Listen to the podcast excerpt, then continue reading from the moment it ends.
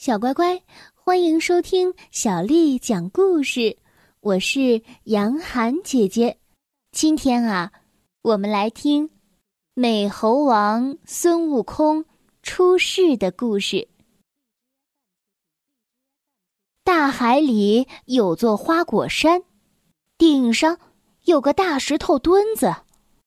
这个石头墩子有六丈高，两丈四尺多粗。有一天，只听到轰隆一声，这石头墩子就裂成了两半儿。砰的一声，从里面蹦出来个石头球。这个大石头球咕噜咕噜一滚，滚着滚着就遇到一个土堆。石头球往上一跳，变成了一个石猴。不多会儿，这石猴眼睛睁开了。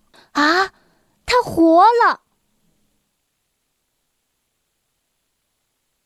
他往地上一跪，就朝东西南北四个方面拜开了。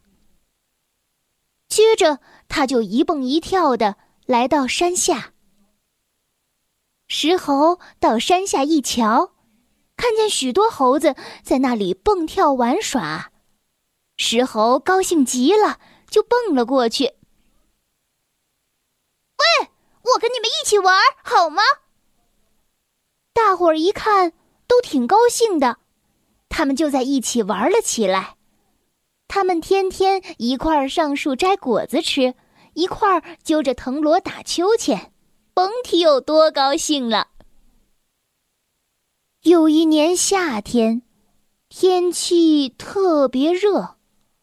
石猴和大伙儿一起到河里洗澡。有一个猴子说：“哦哦，你们看，这条河老是这么哗啦哗啦的流，到底是从哪儿流来的呀？”猴儿们都说：“啊啊，是呀，是呀。”另一个小猴子说道：“哦哦，咱们顺着小河往上走，看看这小河是从哪里来的。”你们看好不好呀？大伙儿都赞成，连声喊好。猴儿们你拽我，我跟你，一窝蜂似的向上游走去。走呀走呀，忽然听见哗哗的声音，抬头一看，原来前面有一个大瀑布。这个瀑布像一块大白布从山上铺到山脚，又像是一挂大帘子，水哗啦哗啦的往下流。猴儿们高兴的又拍巴掌又摸脑袋。忽然，有个小猴问道：“哦哦，这水帘子里是什么呀？”猴儿们都想知道个究竟。经过商量。一个老猴对大伙儿说：“就这么吧，谁要是有本事能钻进这水帘子里，再钻出来，把看到的告诉大伙儿，就拜为大王。你们看看怎么样啊？”啊，好好好！猴子们，你瞧我，我瞧你，哎。这个让谁去呢？大伙儿一看，那瀑布哗哗的流水，没有一个敢去的。忽然，从猴子中“噌”的一声跳出一个猴来，大声的说：“我敢进去！”一瞧是谁呀？哦，就是那个石猴。石猴。挠了挠脑袋，眨巴眨巴眼睛，晃了晃身子，噌的一声跳进瀑布里去了。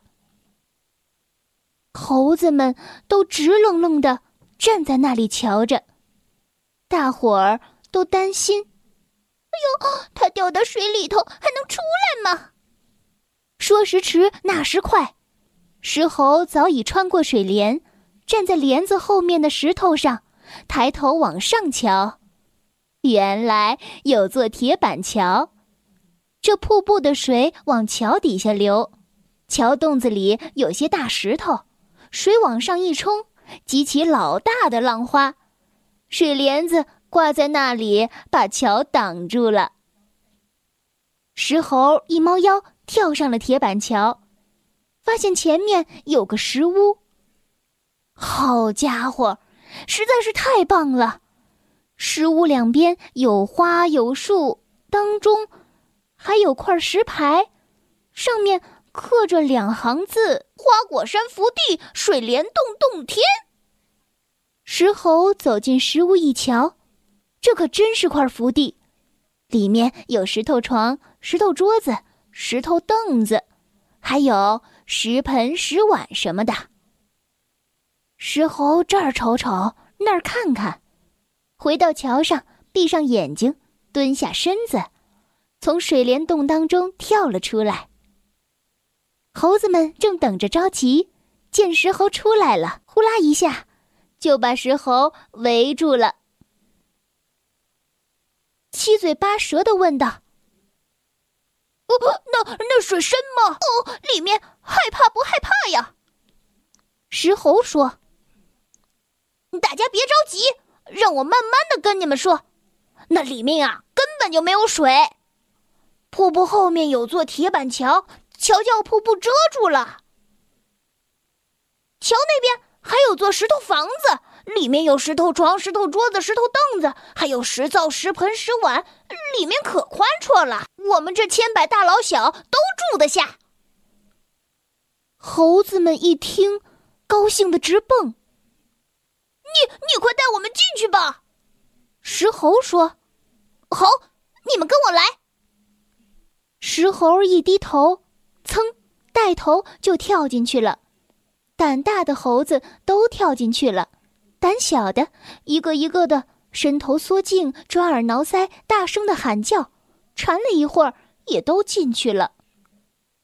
跳过桥头，进到石房，一个个抢盆夺碗。占灶争床，一会儿搬到东边，一会儿挪到西边，片刻都安静不下来，直到一个个累得动弹不了了，才停止。